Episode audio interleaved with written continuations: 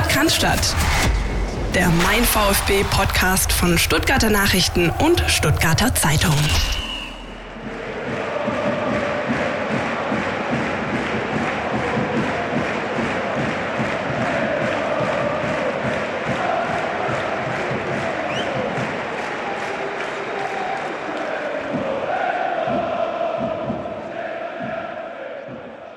Da ist sie wieder, liebe Leute. Das war ein Audioeindruck aus der Cannstatter Kurve vom letzten Sonntag.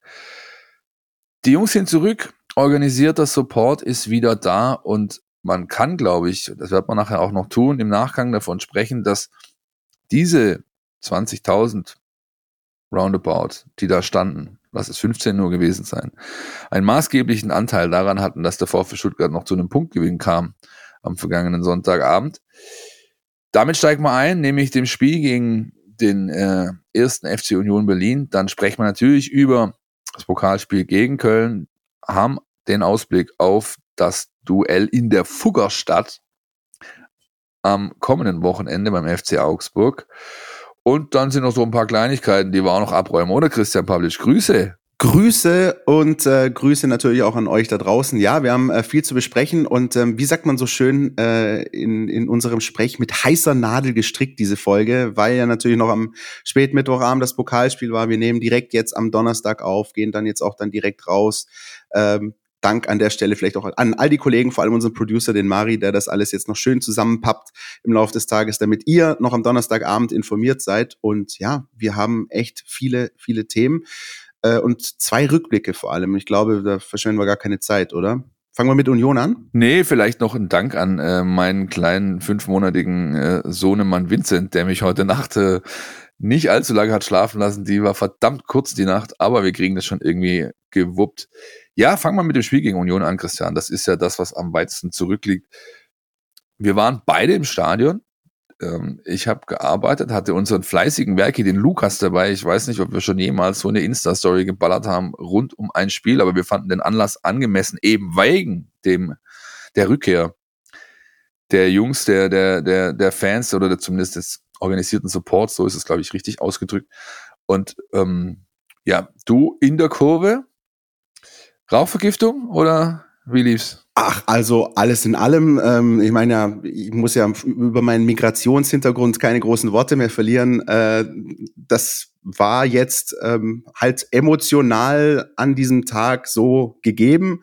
Ähm, und es war, es war wirklich schon was Besonderes. Das hast du wirklich gemerkt. Also du hast gerade angesprochen, ich war ähm, in der Cannstatter Kurve, hatte da ein Ticket ein bisschen weiter oben und muss einschränkend beziehungsweise äh, ausufernd gleich an der Stelle sagen, du hast am Anfang von den Jungs gesprochen, die wieder zurück sind. Das sind auch die Mädels zurück, denn ich war tatsächlich mit meiner Mama in der Cannstatter Kurve und habe mir dieses Ding angeguckt ähm, und es war einfach ähm, dieser Moment am Ende, ich glaube, in dem Fall müssen wir das Spiel von hinten äh, aufrollen und mit, mit der letzten Situation reingehen, weil das einfach so viel von dem gezeigt hat, was einfach in all der Zeit gefehlt hat, als die Corona-Pandemie so richtig losging. Wir erinnern uns das letzte Spiel, wir haben auch darüber berichtet, vor Corona, das letzte Heimspiel vor fast 60.000 gegen Bielefeld in der zweiten Liga, 1-1.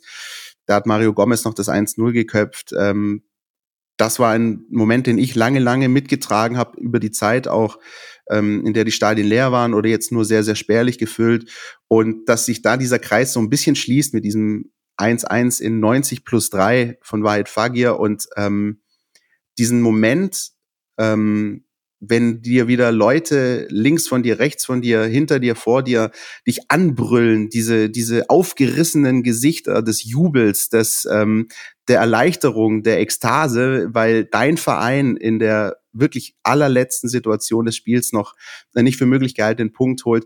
Das ist das, was gefehlt hat. Und ähm, ehrlich gesagt bin ich in dem Fall froh, dass ich ähm, am Sonntag nicht auf der Medientribüne saß. Wie ging es dir? Ja, wir, also ich muss auch da nochmal den, den Lukas erwähnen, unseren, unseren Werkstudent, der mit dabei war.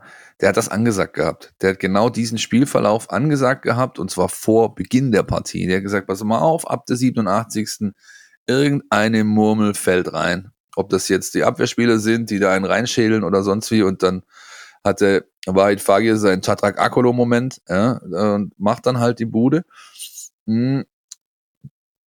Ich finde halt, du hast, ich habe es ja gerade schon bei der Einleitung gesagt, ich finde, du hast halt selten so deutlich gesehen, was eine Kurve bewirken kann, was, äh, was Fans bewirken können für eine Mannschaft. Das ist voll, vollkommen unabhängig vom Standort oder vom Club, sondern das ist halt so. Das ist die Seele des Spiels. Kannst mir erzählen, was du willst. Ja, wenn, wenn Fans eine Mannschaft tragen, ähm, ich glaube, jeder, der das Spiel beobachtet hat, ob jetzt im Stadion oder vorm Fernseher, hat gemerkt, spätestens ab dem Kopfball von Fagier, der 90 plus 1 war, dann, dann haben die nochmal eine Schippe draufgepackt und nochmal mehr Gas gegeben.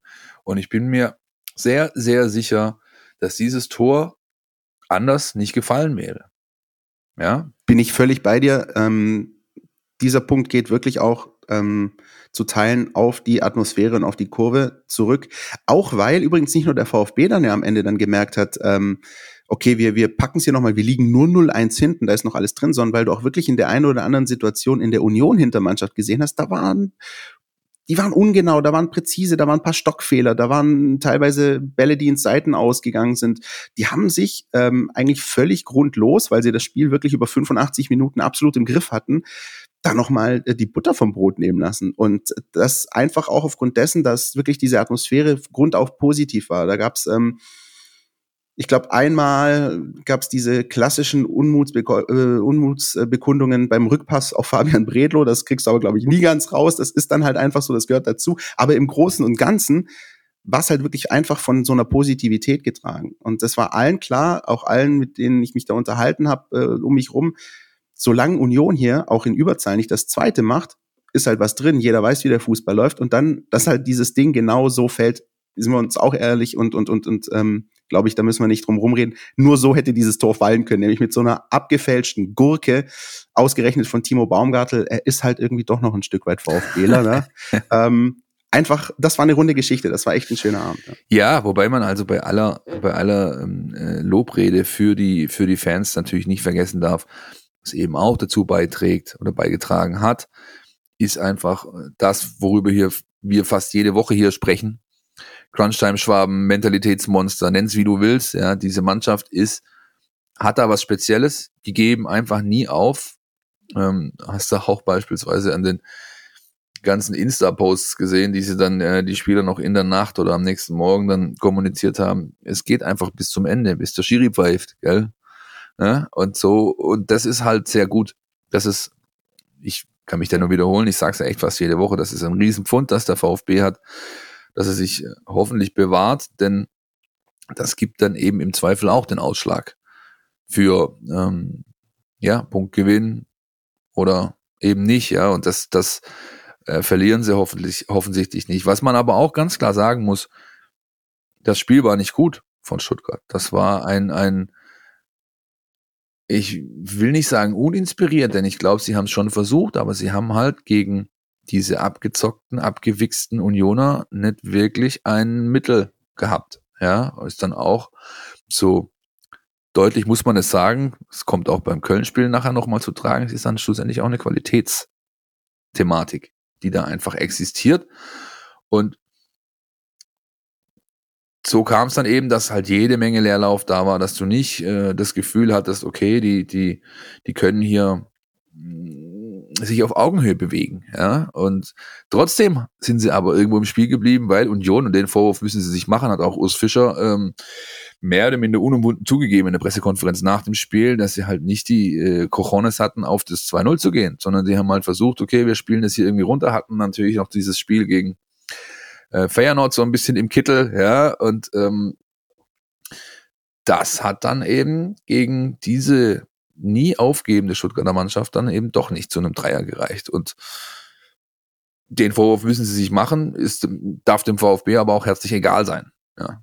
Richtig darf dem VfB egal sein. Aber du hast schon recht, wir müssen äh, natürlich über die ja, anderen Aspekte dieses Spiels sprechen. Also äh, kurzum, das, was 92 Minuten lang davor so passiert ist.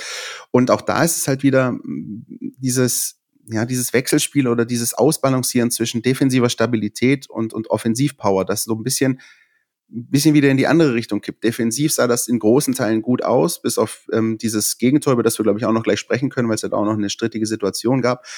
Aber nach vorne hin kann ich mich jetzt bis auf diese beiden Fahrgear-Situationen, die du angesprochen hast, am Ende eigentlich nur an eine, ein fast schon Klassiker aus den VfB-Spielen dieser Saison erinnern, nämlich Ecke, Kopfball, Kämpf.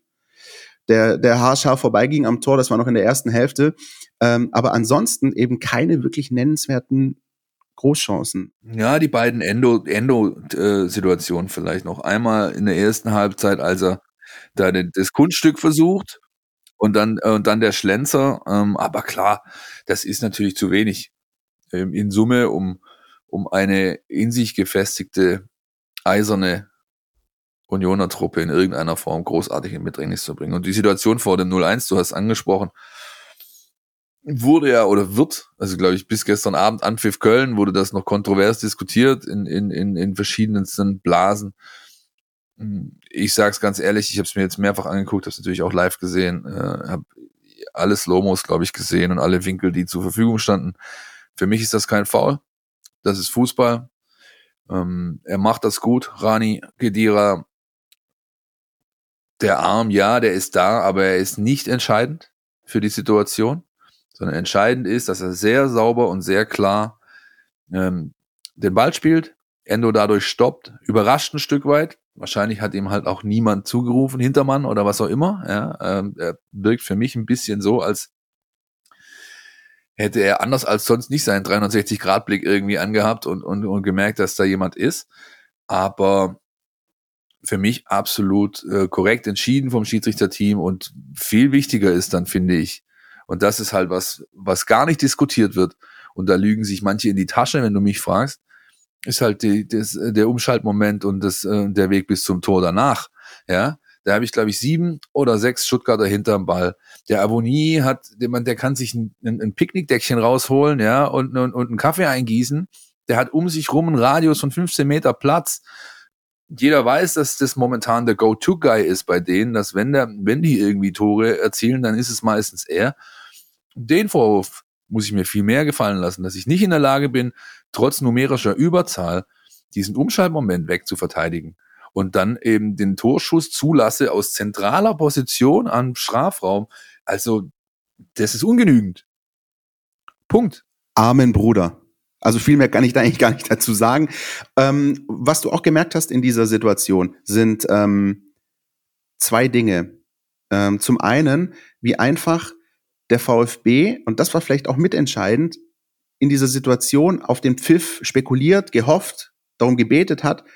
Und diese Sekunde zwei, drei, die dann gefehlt haben, die hat wiederum auf der anderen Seite Union eiskalt ausgenutzt. Genau diesen wenige Sekunden Vorsprung ausgenutzt, Unaufmerksamkeit, das Ding sauber zu Ende gespielt. Klar kannst du am Ende und solltest du am Ende dann eben noch am Strafraum bei deinem Gegenspieler stehen, aber trotzdem hast du einfach gemerkt, das waren so ein paar Sekunden Blackout beim VfB Stuttgart, der einfach wirklich noch wo du einfach gemerkt hast, fast jeder VfBler, der da auf dem Platz stand, hat noch mit dieser Situation gehadert, warum da nicht abgepfiffen wurde gerade.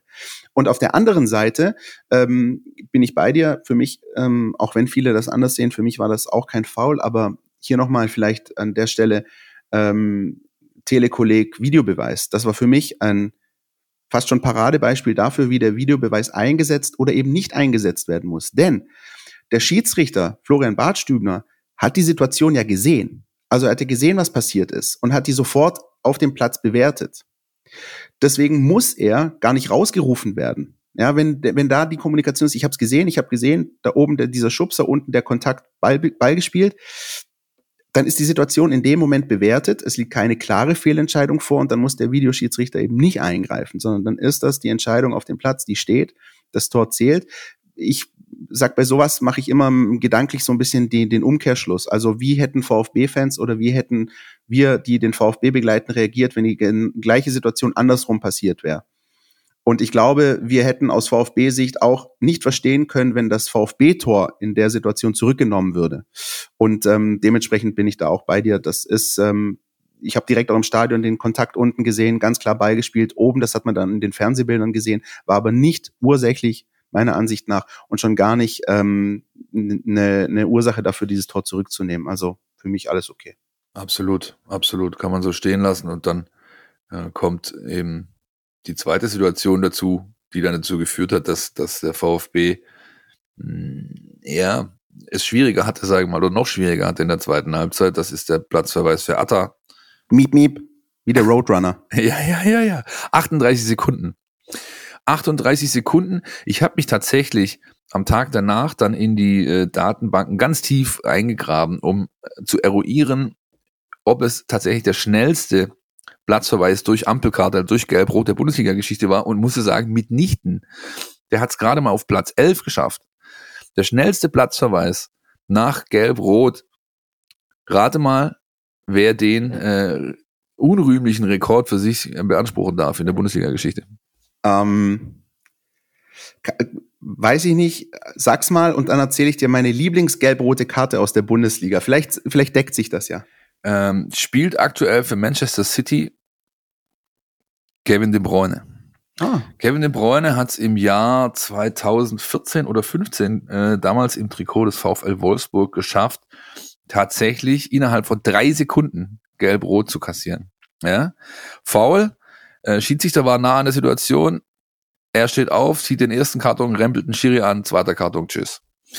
Ähm, Platz fünf oder sechs übrigens hat ein VfBler inne, Fernando Mera, ähm, 2005, acht Sekunden. Das ist schon sensationell. Ich glaube, Nicolas Gonzalez wäre stolz. Jeder, der ja. seine Szene vor ein paar Wochen äh, bei der Fiorentina gesehen hat. Äh, meine, also um das noch aufzulösen, äh, ich Marc van Bommel, ja, ist ähm, leider nicht mehr Trainer beim VfL Wolfsburg, hat äh, damals aber bei den äh, Bayern gespielt und hat sich aus meiner Sicht auch eine sensationelle Gelbrote abgeholt. Der hat äh, war unzufrieden mit einer Entscheidung des Schiedsrichters, hat sich dann daraufhin beschwert, hat die gelbe gesehen und hat dann ähm, ich sag mal vorsichtig, eine obszöne Geste hinterhergeschickt, für die es dann auch äh, direkt gelb-rot gab. Kann man sich auf YouTube anschauen. Äh, ja, gut, das ist ja auch nicht die feine englische, aber wir müssen an der Stelle sagen, Platz Philipp, drei übrigens in der Platz drei. Gut, herzlichen Glückwunsch. Ja, vielleicht kompensiert das ein bisschen das aus äh, in Niedersachsen. Aber wir müssen natürlich auch dazu sagen, diese Situationen sind ja oft so, dass es dann eben ein Handlungsstrang ist für den es dann erst gelb und gelb-rot gibt. Bei Atakan Karasor war es ja so, dass es wirklich zwei verschiedene Szenen waren. Zwei Fouls innerhalb von wie viel Sekunden, ja. du hast es gerade gesagt? 38. 38 Sekunden und das ist schon, boah, also gut. Aber. Ja, das ähm, ist knackig. Also ich glaube auch, ich, ich, so wie ich ihn kenne, denke ich schon, dass, dass er einfach ein Zeichen setzen wollte. Ja, und, und deswegen die zweite Aktion, wo er halt aus dem toten Winkel angerauscht kommt und für mein Dafürhalten sehr, sehr äh, froh darüber sein kann, dass Bart Stübner ihm eine gelbe nur dafür gibt und dadurch Ampel, weil das ist eigentlich, weil, wie wir wissen, laut Regelwerk schon der Versuch kann strafbar sein. Das ist eine tiefrote Blutgrätsche, ja. Und dann wäre halt nicht nur ein Spiel gesperrt, sondern da hätten wahrscheinlich ein paar obendrauf äh, gehört, ja, vom Sportgericht. Und das, ja, ist, ist schwierig. Er hat seiner Mannschaft natürlich einen Bärendienst erwiesen. Ähm, es gab dieses epochale Bild, wo er da auf dem Boden kauert, äh, den, den Kopf in den Armen vergräbt. Ich glaube, er hat natürlich in der Sekunde schon gewusst, was er da eigentlich angerichtet hat. So ein ganz kleines bisschen hat er eben dann aber vielleicht doch das Zeichen gesetzt, das er eigentlich setzen wollte, nur auf eine andere Art, denn danach hat der VfB es zwar schwerer gehabt, aber du hast so ein bisschen gemerkt, dass diese alte Fußballerweisheit zu zehnt ist manchmal einfacher, dann plötzlich, also nicht direkt, aber mit dem Spielverlauf, hast du gemerkt, okay, die Bürde ist weg. Also wir sind jetzt eh, wir haben ja eh schon nichts mehr hier zu gewinnen.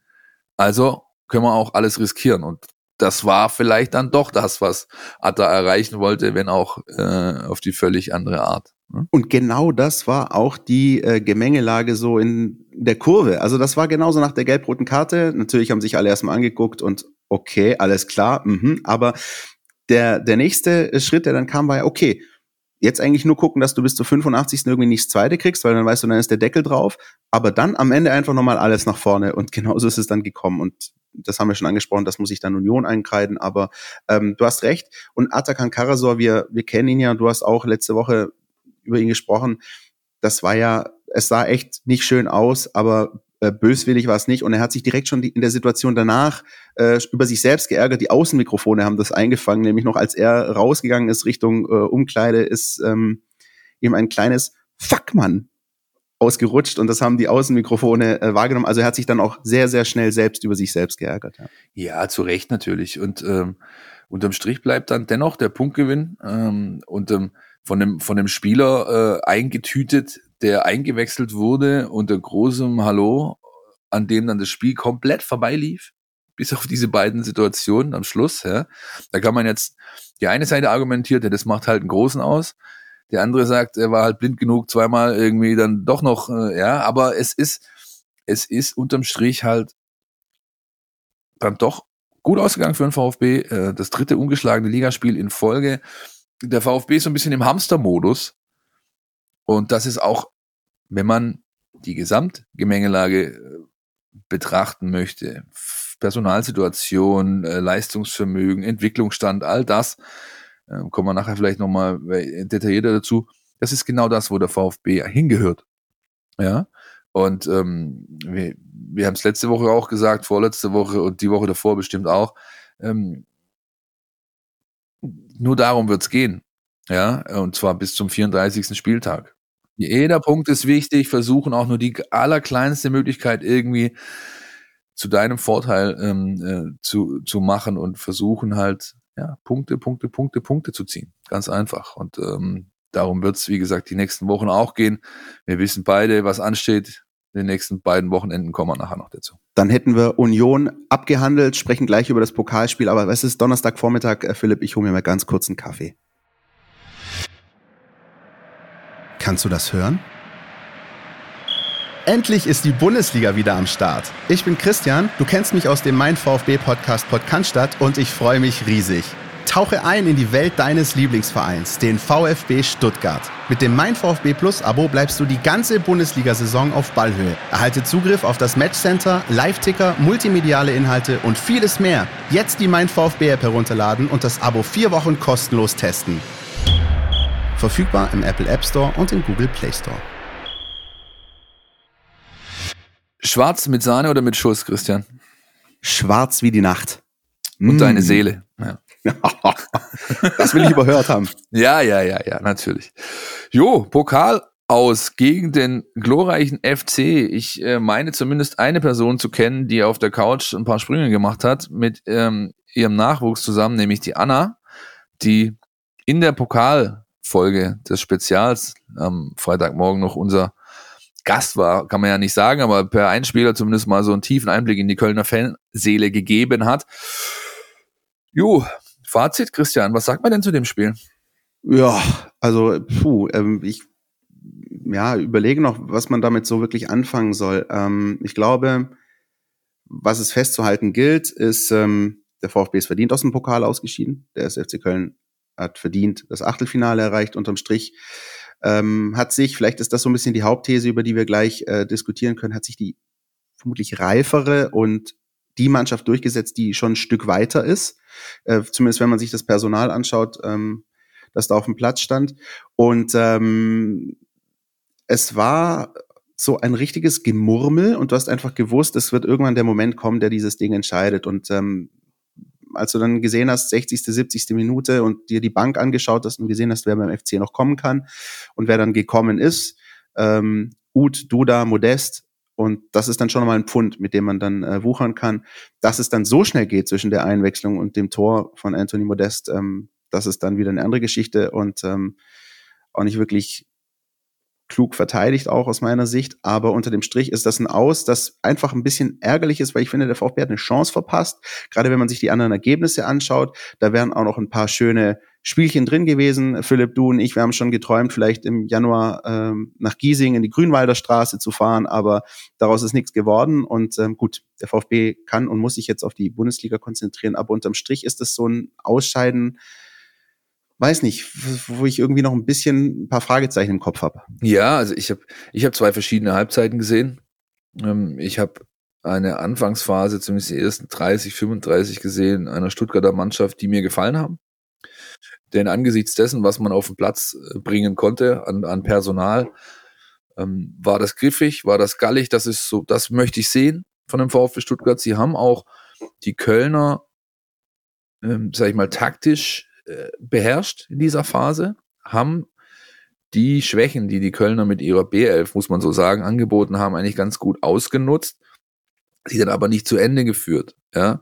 Und dann komme ich zu dieser, sag ich mal, flachen Offensiv-Vier, die Materazzo da gestern als Variante aufgeboten hat mit Kulibali, Fürich, Didavi und Klimowitz, die quasi ohne eigentlich wirklichen Stürmer mit der klassischen falschen neuen Teto da gespielt haben, viel rochiert haben, auch den Ball immer wieder in dieses letzte Drittel da bekommen haben, teilweise sogar mit Überzahlsituation, aber dann sich eben alles andere als gut aufeinander abgestimmt gezeigt haben. Ähm, dieses klassische Finalisieren von eigentlich gut vorgetragenen Angriffen hat komplett gefehlt. Also Laufweg in die Tiefe, Schnittstellenpass oder einfach auch mal die Traute zu sagen, okay, ich bin schon am 16er, habe ihn auf meinem starken äh, Fuß, warum nicht einfach mal verdeckt aus der zweiten Reihe einen, einen Versuch wagen. Ja? Das musste dann schon Dinos Mavropanos tun in der 44. Minute. Wer das sonst? Die, ja, natürlich, wer sonst. Die, die Greek Gladiator mit, mit, mit, der, mit der einzig wirklichen gefährlichen Torchance für den VfB Stuttgart kurz vor der Pause, indem er einfach mal aus 20 Metern draufhuft und äh, Marvin Schwebe dann, ähm, ja, zumindest mal fordert. Und das ist dann natürlich zu wenig dafür, was der VfB investiert hat und wie er eigentlich aufgestellt war. Und dann kommen wir halt, wenn wir ins Detail gehen, kommt man dann halt zu, zu den Einzelbewertungen der Spieler. Wenn ich jetzt mal nur bei diesen vier bleibe, dann habe ich zwei, zwei, die unbestritten großes Potenzial haben, aber seit einem Jahr das nicht wirklich weiterentwickeln, auch wenn sie in manchen Spielen ihre guten Situationen haben. Äh, Klimowitz und, und Kulibali, ja, den ich wirklich mag, weil er halt so ein ekliger Typ ist, aber zielorientiert äh, ist was anderes, ja. Und die Derby hast du gesehen, okay, erstes Spiel überhaupt in der Saison von Anfang an, ja, hat man natürlich auch gemerkt, dass er zwar viel will und er hat auch immer wieder gute kleine Situationen gehabt, aber auch da ist es halt äh, ein großer Unterschied von einem Daniel Didavi in Topform von einem Daniel und zu einem Daniel Didavi, der halt jetzt mal reingeschmissen wird, weil die Situation es sich ergibt und weil er sich über gute Trainingsleistungen, die der Trainer immer wieder betont, ähm, erarbeitet hat. Und bei Fürich siehst du halt, finde ich, zwei Dinge. Zum einen, auch ihm ist ein gewisser Horizont gegeben in dem, was er kann und was er, äh, was er zu leisten imstande ist. Und zum anderen, finde ich, merkst du bei ihm ganz klar Rhythmusgeschichte. Ja. Äh, als der nach der Schulterverletzung die, das erste Spiel gemacht hat in Bochum, hast du gemerkt, dass er mit unfassbarer Euphorie auftritt. Da ist dann, ist ihm alles, äh, hat, hat, ist ihm gelaufen. Die einzelnen kleinen Situationen haben sich alle für ihn ausgegangen. Und jetzt hat er diese klassische Phase von einem Spieler, der lange raus war. Ähm, danach, er spielt zwar, kriegt viel Anteile, kriegt viel Bälle auch, der hat viel Ballkontakte, aber es fehlt ihm halt so ein bisschen die Stringenz und auch ein Stück weit vielleicht ähm, der Rhythmus einfach. Ja. Und so, wie gesagt, kam es dann eben dazu, dass trotz eines für mein Dafürhalten spielerischen Übergewichts für den VfB Stuttgart in der ersten Halbzeit halt nicht wirklich was rausbekommen, rausgekommen ist und in der zweiten Halbzeit haben sie sich einen Zahn ziehen lassen. Von Chris Führig würde ich mir übrigens in der einen oder anderen Situation einfach nochmal den Abschluss wünschen. Also ich habe so den Eindruck, er ist oft in einer sehr, ist jetzt nicht super vielversprechende Situation, aber er ist oft in einer Situation, wo man einfach mal aus vom, vom Strafraum-Eck irgendwie auch mal draufballern kann.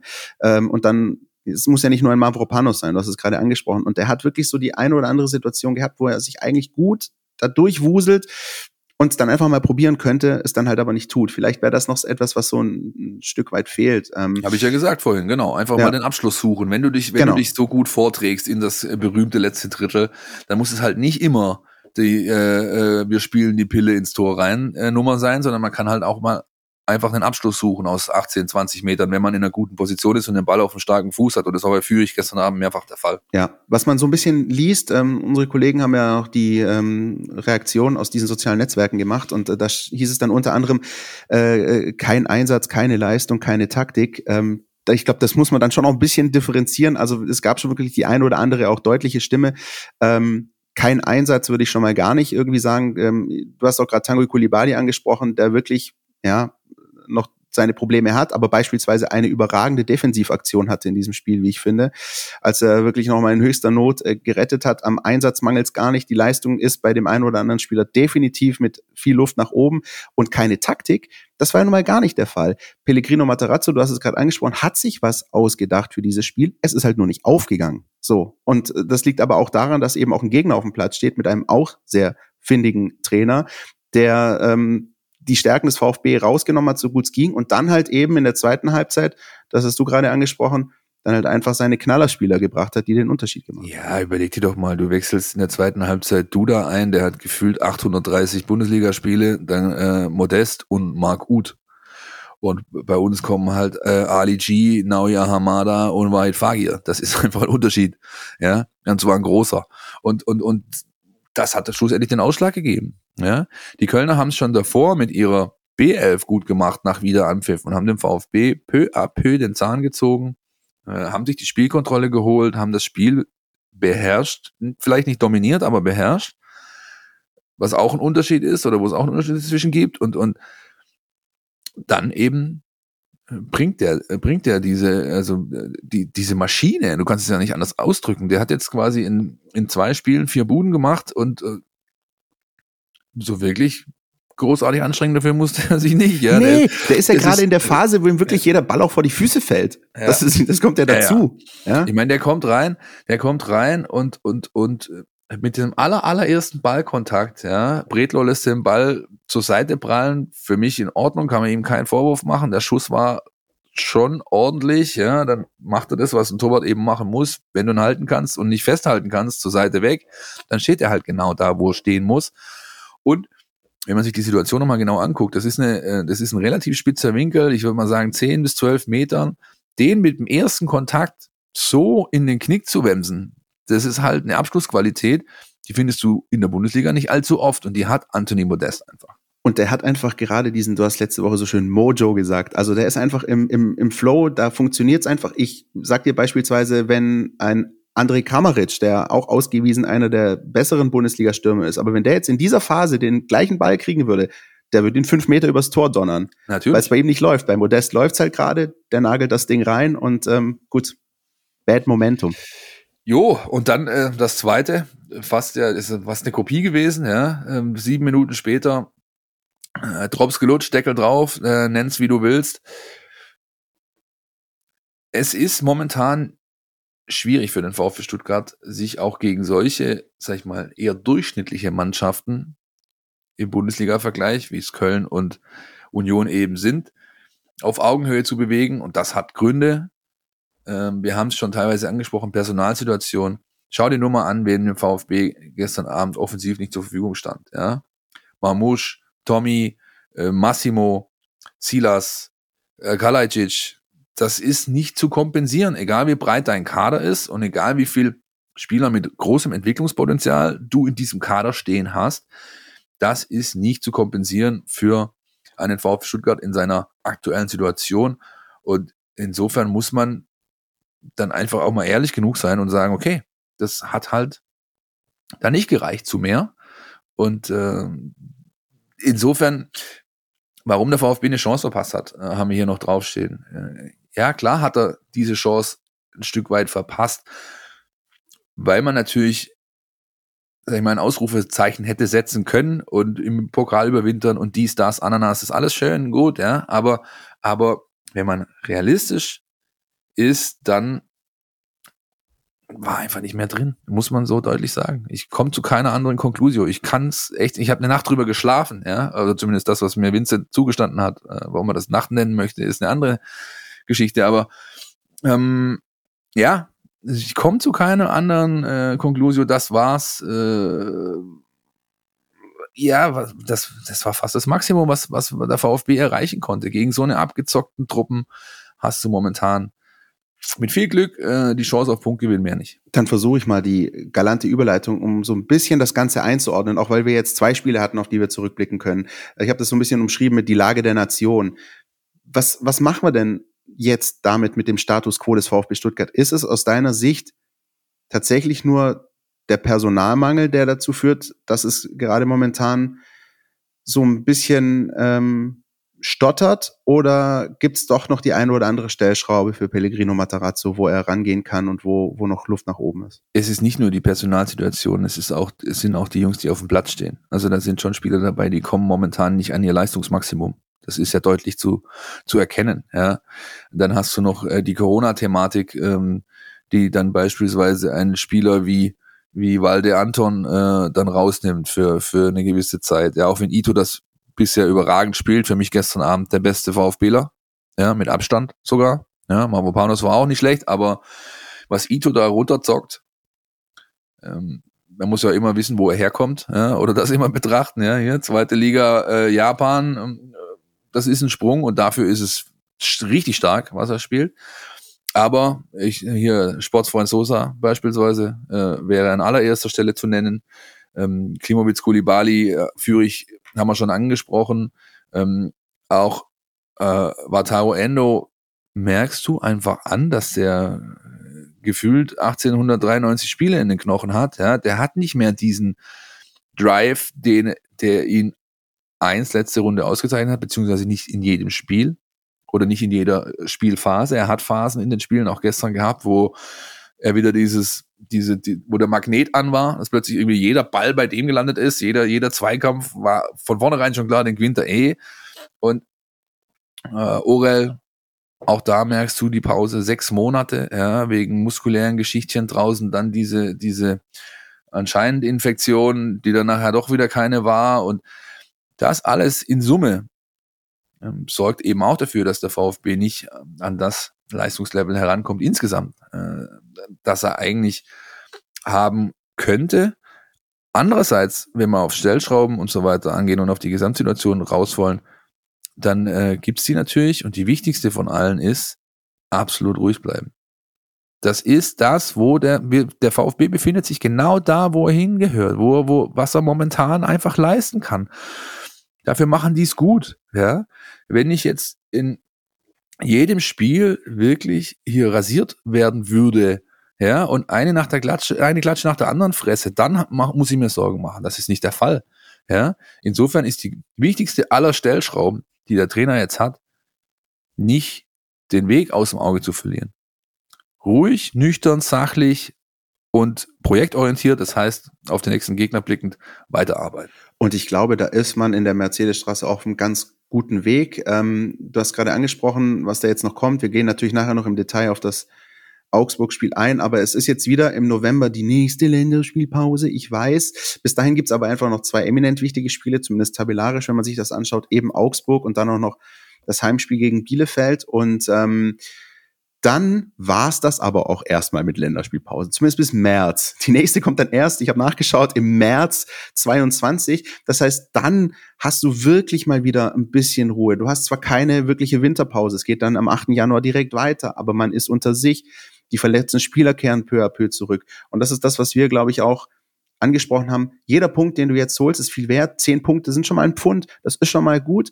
Ähm, vor allem hast du jetzt auch mal Minimum zwei Punkte geholt, die du dir noch so ein bisschen würde ich sagen, ja doch, doch, kann man schon sagen, so ein bisschen stibitzt hast, nämlich den in Frankfurt und den jetzt gegen Union in Unterzahl in der Schlussphase noch 1-1 gemacht.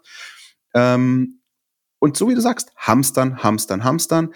Nicht den Anschluss verlieren. Momentan steht man einfach auch besser. Man hat jetzt zwei Gegner, die hinter einem stehen in der Tabelle. Das musst du ganz klar als Chance sehen. Ja, wenn du da nicht verlierst, bleibst du vor diesen Mannschaften. Und ähm, dann glaube ich, ist das ein ganz, ganz wichtiger Punkt, den du angesprochen hast. Ruhe bewahren, peu à peu, Schritt für Schritt.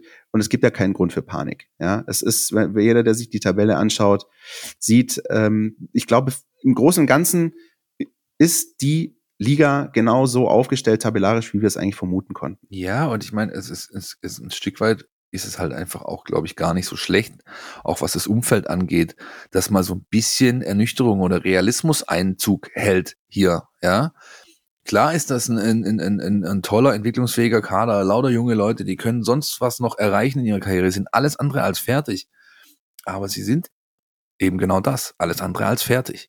Und das siehst du jetzt einfach, das kommt deutlich äh, zum Tragen in den Spielen. Trotzdem sind sie in der Lage, äh, auf diesem äh, Niveau mitzuspielen und nicht in Abstiegsgefahr zu geraten, wenn sie jetzt, äh, ich meine, wir haben vor, weiß nicht wie oft ich das jetzt diese, dieses Jahr in unseren Folgen schon er, erwähnt habe, wir sind jetzt genau mitten in dieser ähm, äh, Spielplansphase mit den Gegnern, wo du es richten kannst. Ja, der heiße Herbst. Ja, diese beiden Spiele jetzt, die davor auch schon, sind gut absolviert worden. Überleg doch mal, du hast jetzt, du hast Hoffenheim gewonnen, Gladbach unentschieden, Union unentschieden und jetzt hast du die beiden Spiele gegen absolut direkte Konkurrenten. Du hast alles in der eigenen Hand. Ja, ähm, jetzt musst du halt liefern. So simpel ist es. Und wenn du es nicht tust, dann können wir drüber reden, dass der VfB ein Problem hat und es zwar noch länger haben wird. Dann bist du richtig schön da unten drin und kommst so schnell auch nicht mehr daraus. Und dann ist es, glaube ich, in der Phase einfach auch gut, ähm, diesen Pragmatismus auch nach außen walten zu lassen. Pellegrino Matarazzo wird ja bei den Pressekonferenzen oft gefragt, Mensch, wie reagieren Sie denn, wenn Sie schon wieder den nächsten Ausfall oder den nächsten positiven Test, dann sagt er auch, naja, ich denke Moment kurz, scheiße, äh, schade, aber dann ist es okay und ähm, ich ordne die Situation ein, wie sie ist. Ich habe das Personal, das ich habe, das ist der Spielplan. Wir gucken uns das an und finden einen Weg. Vielleicht können wir an der Stelle ganz kurz, Philipp, ähm, einfach nochmal ganz kurz aufs Personal auch schauen, ähm, was sich denn da tut. Also, ähm, das gab ja auch hier das ähm, Update vom Trainer auch noch vor dem Pokalspiel, dass ähm, Waldemar Anton, den haben wir auch noch gesehen, äh, wieder zurück ist, dass Flo Müller auch wieder auf dem Platz steht und trainiert, weiter allerdings fürs Pokalspiel noch keine Option. Ähm, es ist so, dass alle Spieler, die jetzt auch positiv getestet waren zuletzt, die sind wieder dabei im Training, aber eben noch mit unterschiedlicher Belastungssteuerung. Also das hat auch Pellegrino Matarazzo gesagt, ohne jetzt Namen zu nennen. Es gibt ein und zwei Spieler, die haben keine Probleme mehr. Es gibt aber noch zwei Spieler, die ähm, tun sich da ein bisschen schwer, die müssen da noch ein bisschen aufholen. Da kann man noch nicht irgendwie Vollgas geben im Training. Ähm, wer da eins und eins zusammenzählen kann, äh, wird dann darauf kommen, dass es sich äh, allem Anschein nach um Erik Tommy und Roberto Massimo handelt, die dann noch ein bisschen ähm, zu kämpfen haben. Aber es tut sich langsam was und ich glaube, die Optionen auch für Augsburg werden jetzt langsam mehr.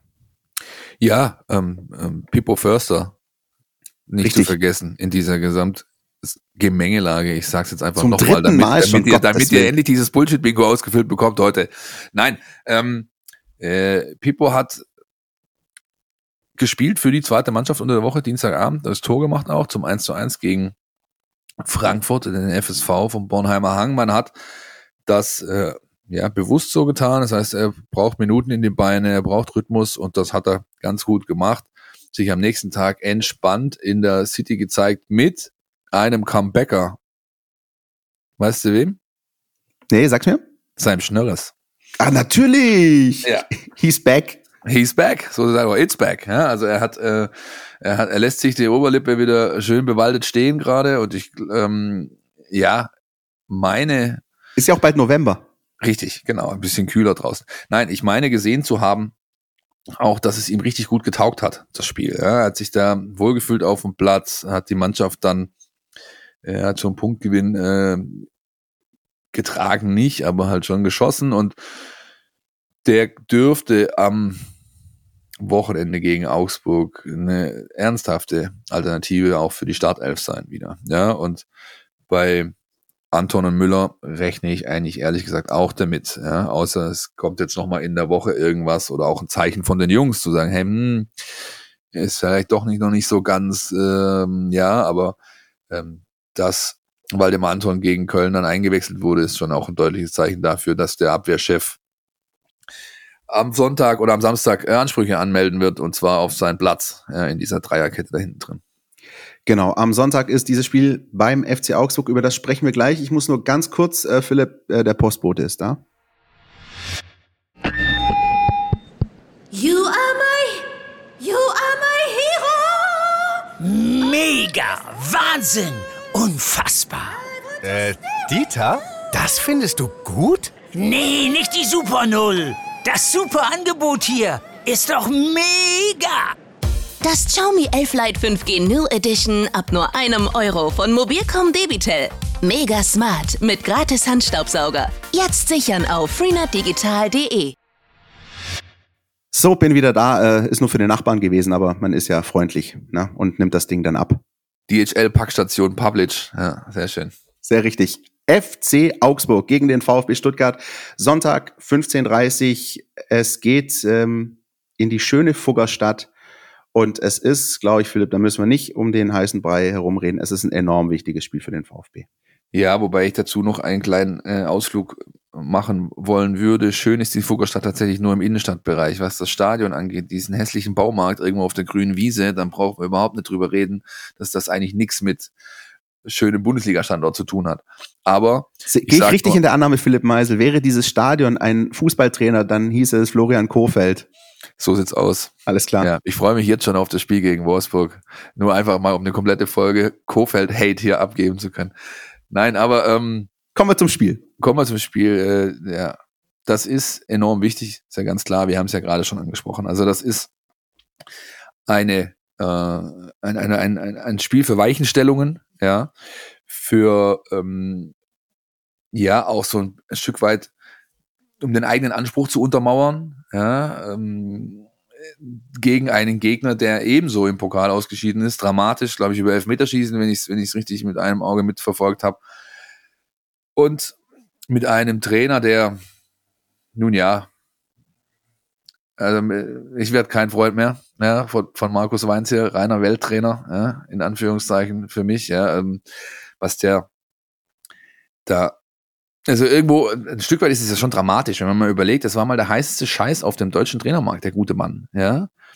Und dann ging er zum FC Schalke 04 und irgendwo ist dann ganz viel verschütt gegangen. Ja? Und heute hast du den, hast du den Eindruck, die haben jetzt irgendeinen von der Straße geholt, der halt den Taktiktafel in der Hand halten kann und so lässt dann würfelt jede Woche, was er da irgendwie anstellt oder anstellen möchte.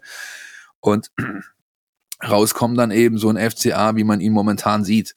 Und ähm, dieses, sage ich mal, Angebot äh, sollte der VfB schleunigst äh, äh, oder tunlichst annehmen. Ja, das sollte man sich nicht entgehen lassen, denn die Mannschaft hat zwar stabile Auftritte hingelegt in dieser Saison schon, wo sie dann mal es geschafft hat, sag ich mal, in, in, im Kollektiv aufzutreten und nicht irgendwelche äh, ja, Abrisse, Löcher und sonst was anzubieten.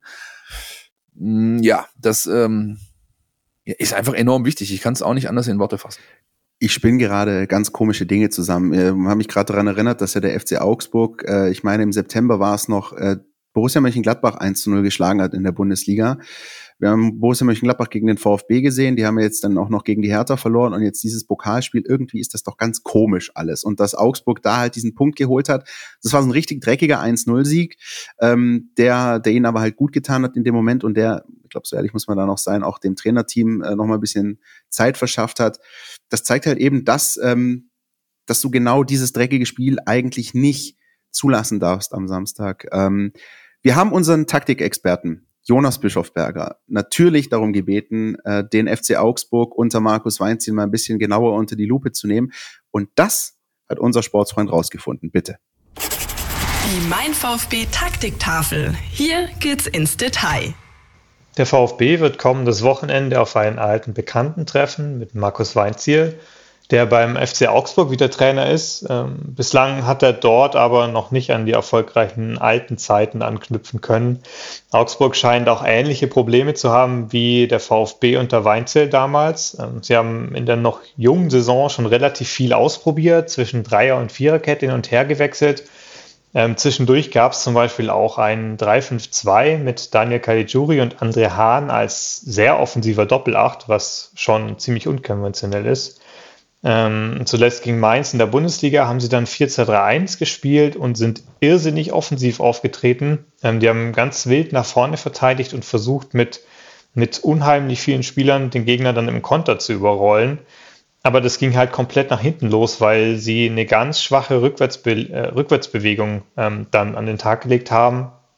Ähm, die Abwehr war teilweise auch gar nicht mehr als äh, als zusammenhängender Verbund erkennbar und sie haben dann eben auch individuell die Sachen hinten ähm, nicht geklärt bekommen. Und so hat Augsburg eben wie der VfB damals immer Ideen und Lösungsansätze, aber wenig Stabilität und vor allem auch kein überzeugendes Grundniveau. Ähm, die taktische Unstetigkeit äh, macht es allerdings auch schwer, sich auf den FCA einzustellen, weil man eben nicht so genau weiß, wie die genau spielen werden. Was man von Augsburg aber sicher erwarten kann, ist, dass sie sehr physisch auftreten werden, weil das auch so im Kader drin steckt. Und wahrscheinlich werden sie auch relativ mannorientiert verteidigen, um diese Körperlichkeit auch in die Waagschale zu werfen. Ansonsten ist die Spielweise aber wirklich schwer vorherzusagen und vermutlich ist es in dem Fall für den VfB auch besser, sich auf äh, sich zu konzentrieren und ähm, vielleicht den Spielern zu helfen, dass sie auf dem Platz dann selber die richtige Lösung finden und im Spiel herausfinden, wo die Räume sind bei Augsburg. Das scheint ja auch ein bisschen eine Zielvorstellung zu sein beim VfB, wobei dieses selbstständige Anpassen der Mannschaft an den Gegner im Spiel bislang eigentlich nicht unbedingt gut funktioniert hat. Ähm, wobei dann dieses Spiel natürlich äh, wiederum die Gelegenheit wäre, um bei dieser Anpassungsfähigkeit einen Schritt nach vorne zu machen. Vielen herzlichen Dank, Jonas. Und ich finde, äh, man kann nur schwerlich in zwei Minuten so freundlich zum Ausdruck bringen, dass man jetzt Markus Weinziel nicht zwingend für Europas Trainer des Jahres nominieren möchte. Aber ähm, das, was er gerade sagt, ist schon interessant. Ne? Da wird viel ausprobiert, da wird viel auch rumgewürfelt, da ist eine, eine ganz andere Spielphilosophie von einem Wochenende aufs andere zu sehen. Das ist genau diese Stringenz, die man beim VfB leider damals zu der Zeit so auch hatte. Ne? Das erinnert schon frappierend an die Zeit. Ist eine 1 zu 1 Kopie. Bringt mich übrigens zu einem absoluten Fun Fact, der zwar jetzt noch absolut, momentan noch in der Hypothese ist, aber sollte der VfB gewinnen und Markus Weinzel äh, demissioniert werden am nächsten Wochenende, wäre er der einzige Trainer, der es bisher geschafft hat, nach ein und derselben Partie zweimal entlassen zu werden. Und zwar einmal als VfB-Trainer nach dem 0 zu 6 in Augsburg und einmal als Augsburg-Trainer nach einem wie auch immer äh, gearteten Sieg des VfB Stuttgart in Augsburg. Ja, das ist natürlich auch was, was man sich in seinen Wikipedia-Eintrag rein redigieren lassen kann, wenn man das möchte. Völlig crazy. Wer übrigens möchte, äh, am Wochenende gibt's für euch zu lesen in unserer App oder auf den Seiten Stuttgarter Zeitung.de, Stuttgarter Nachrichten.de. Ich habe mich mal in einen der demütigendsten Nachmittage äh, meiner beruflichen und emotionalen Karriere ein bisschen zurückversetzt und tatsächlich was über dieses 6-0 äh, in Augsburg äh, aufgeschrieben mit ähm, kleiner, liebevoller Bilderstrecke. Ähm, das hat, das hat ein bisschen Vergangenheitsbewältigung auch irgendwie bei mir verursacht. Ja, das ist auch okay. Kann ich mir gut vorstellen, dass du das auch gebraucht hast. Ich kann mich noch sehr gut an den Tag erinnern. Ähm, ich war einen guten Freund besuchen, der das jetzt bestimmt hier auch hört. Marco, viele Grüße in Schwäbisch Hall und auf der Rückfahrt. Ähm, habe ich dann, haben wir noch äh, äh also ich glaube, wir sind in der Halbzeit, wir haben das Spiel zusammen geschaut, wir sind in der Halbzeit dann losgefahren, äh, meine Partnerin und ich im Auto und haben dann den Rest im SWR 1 äh, gehört, im, im, im Autoradio. Eben. Und, äh, ich glaube, Kersten Eichhorn war es, der mit jeder ähm, Schalte, die wieder zuschaltet wurde, immer weinerlicher wurde und immer so, das ist unfassbar, das ist unfassbar, was hier passiert, was hier passiert. Der VfB Stuttgart löst sich in seine Bestandteile auf. Er wird pulverisiert. Und ich meine, also ein heftiger Nachmittag, ganz klar. Ja mit der Entlassung dann übrigens noch am Abend. Das war nicht nur einer der schlimmsten äh, Tage so vom Ergebnis her, sondern auch dieser Arbeitstag wollte für mich gar nicht enden, ja, weil dann irgendwie noch um 21, 22 Uhr am Samstagabend gab es dann die Meldung der Entlassung. Naja, es ist, ähm, um das Blatt ein bisschen wieder zu drehen und jetzt auf die, auf die Gegenwart zu schauen. Es ist, ähm, das hat Jonas gerade angesprochen, glaube ich, vielleicht die größte Gefahr, dass der VfB gar nicht so genau weiß, was jetzt da auf ihn zukommt. Vor allem so in den ersten 10, 20 Minuten. Ähm, das Einzige, was wir wissen, das hat Jonas rausgearbeitet, es wird halt ekelhaft, es wird aggressiv, es wird körperlich, aber was so tatsächlich taktiktafelmäßig passiert, kann keiner wirklich sagen. Und ich glaube, diese Anfangsphase wird sehr wichtig. Wir sagen das zwar jede Woche, dass die Anfangsphase wichtig ist, aber in dem Fall geht es einfach darum, ähm, diesen einen Eindruck dafür zu gewinnen, was der Gegner jetzt eigentlich heute Nachmittag vorhat. Und dann mit zunehmender Spieldauer kann ich mir vorstellen, dass der VfB ein bisschen das macht, was der FC Köln im Pokalspiel mit dem VfB gemacht hat, nämlich mit zunehmender Spieldauer das Heft des Handels an sich zu reißen. Ein Gegner, der auf dem Papier nicht besser ist als du selbst, zu dominieren und am Ende drei Punkte mitzunehmen. Das wäre, glaube ich, die Art und Weise der Spielfilm, wie ihn sich viele Fans malen würden. Ja, und da kannst du halt auch eine Anleihe nehmen an den letzten Auftritten. Ich meine, das haben sie ganz gut hinbekommen. Ja, das stimmt, ja. Es war ja am Anfang tatsächlich ein Thema, äh, dass die immer wieder diese Phasen hatten, wo du die ersten 20 Minuten gemerkt hast, sag mal, Jungs, wollt ihr irgendwann mal aus der Kabine rauskommen oder, oder, oder wie? Ja, und das ist ja weg. Das haben sie sich äh, tatsächlich, dem haben sie sich entledigt. Und dann kommt der zweite Punkt dazu, auch wenn man jetzt zwei Stück gegen Köln gefressen hat, aber die Spiele davor, der VfB kriegt nicht mehr diese Gegentorflut, wie er am Anfang der Saison äh, das hatte oder dem, dem sich ausgesetzt sah. Und das hat eben viel mit diesem Mittelfeldrichter zu tun.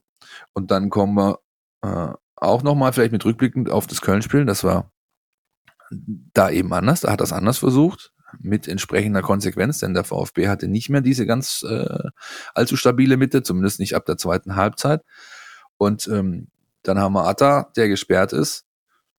Und ich rechne fest damit, dass das wieder, dass das wieder Einzug hält, dass man wieder diesen Mittelfeldrichter sehen wird. Und äh, dann kommt für mich eine ganz, ganz wichtige Rolle am kommenden Wochenende auf Nick Nate zu. Denn der wird in diesem Trichter spielen. Und ich gehe fest davon aus, dass er die zentrale Rolle sogar übernimmt. Also will ich eins zu eins die Karasor-Position.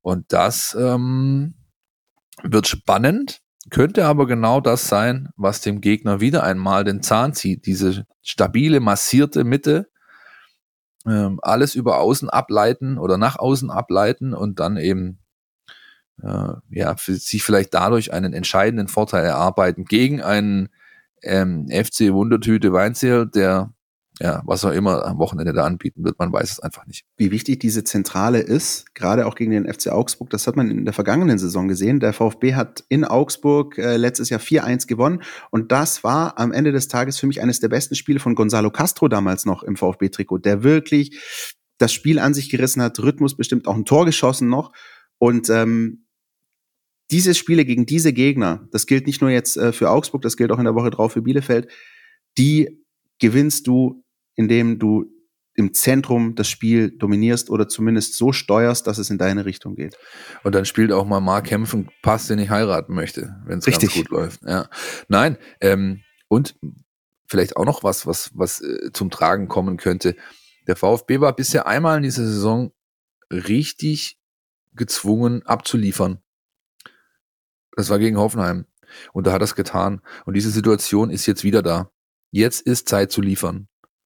In Augsburg und gegen Bielefeld. Und das äh, kann man sich dann halt in der Kabinenansprache schon mal zu Herzen nehmen als Trainer und sagen, Leute, ähm, wir haben es ja schon gezeigt. Erinnert euch daran, setzt es wieder um und dann schauen wir mal, was, äh, was wir heute hier erreichen. Und selbst wenn äh, jetzt nochmal diese beiden Spiele im Paket gesehen. Wenn du sechs Punkte holst, wäre es überragend. Wenn du vier holst, sehr gut. Aber auch wenn du nur zwei holst, ist das in Ordnung für, für den VfB in seiner aktuellen Situation. Das ist halt nun mal so. Nur verlieren. Verlieren darfst du keins von beiden. Absolut. Wenn wir ähm, nochmal aufs Personal schauen, du hast es gerade angesprochen, Atakan Karasor, haben wir erwähnt, gelb-rot gesperrt wird fehlen. Ich glaube, da sind wir uns einig. Du siehst auch Nick Nate da in dieser Rolle ähm, als Ersatz für Karasor. Welche Änderungen können wir sonst erwarten in der Startelf? Ich glaube, auch da ist es vermutlich keine große Überraschung. Sollten die beiden bei vollen Kräften sein, dann werden wir Florian Müller und Waldemar Anton wieder auf dem Platz sehen, oder? Ich denke, wir werden Waldemar Anton auf dem Platz sehen. Auch Flo Müller werden wir auf dem Platz sehen. Mit Nick Nate werden es dann schon mal drei Änderungen. Drei waren es auch gestern Abend. Ich könnte mir eine vierte vorstellen. Wie gesagt, Pippo Förster. Ähm, der hat auch das, was du eben dann brauchst in solchen Spielen. Der hat diese Giftigkeit, diese Galligkeit, dieses Laufen, ständig da sein, Nerven, immer wieder ankurbeln, Ball treiben. All diese Dinge, das sind Attribute, die brauchst du in solchen Spielen. Die bringt er mit. Ähm, warum nicht? Ja, das äh, könnten tatsächlich noch so ein bisschen Schnörreswochen werden beim VfB, wenn es gut läuft, gerade gegen Schnörres Bielefeld. VfB, ja, sehr schön. Ja. ja. Nicht, nicht zu verwechseln mit Los Wochos, die gab's äh, mal woanders vor ein paar Hast Jahren. Hast du hier gerade den Sendungstitel geleakt oder was? Ja, könnte sein, ne? Das, manchmal sind die spontanen Einfälle doch irgendwie die besten. Ähm, ja, ähm, wir können euch an der Stelle natürlich nur sagen, wie immer, dass wir für euch dabei sind. Am Sonntagnachmittag, äh, meine Wenigkeit ist vor Ort im Stadion. Wir werden das Ding für euch begleiten, auch mit allem, was dazugehört, Einzelkritiken, Stimmen, Reaktionen und, und, und. Auch am Tag danach, das ja bekanntermaßen in Baden-Württemberg ein Feiertag ist. Also man kann sozusagen, der VfB spielt an Halloween in Augsburg und am Montag drauf ist noch Feiertag, aber wir sind für euch am Ball.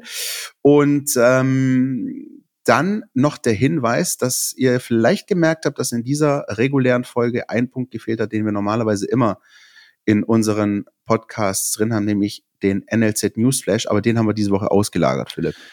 Den haben wir diese Woche ausgelagert, eben weil wir, glaube ich, zum ersten Mal in dieser Saison die, die Situation hatten, drei Spiele ähm, ähm, äh, mit reinnehmen zu müssen, dürfen, wollen, können, bewerten und so weiter. Und äh, auch weil er vielfältig und pickepacke voll ist diese Woche.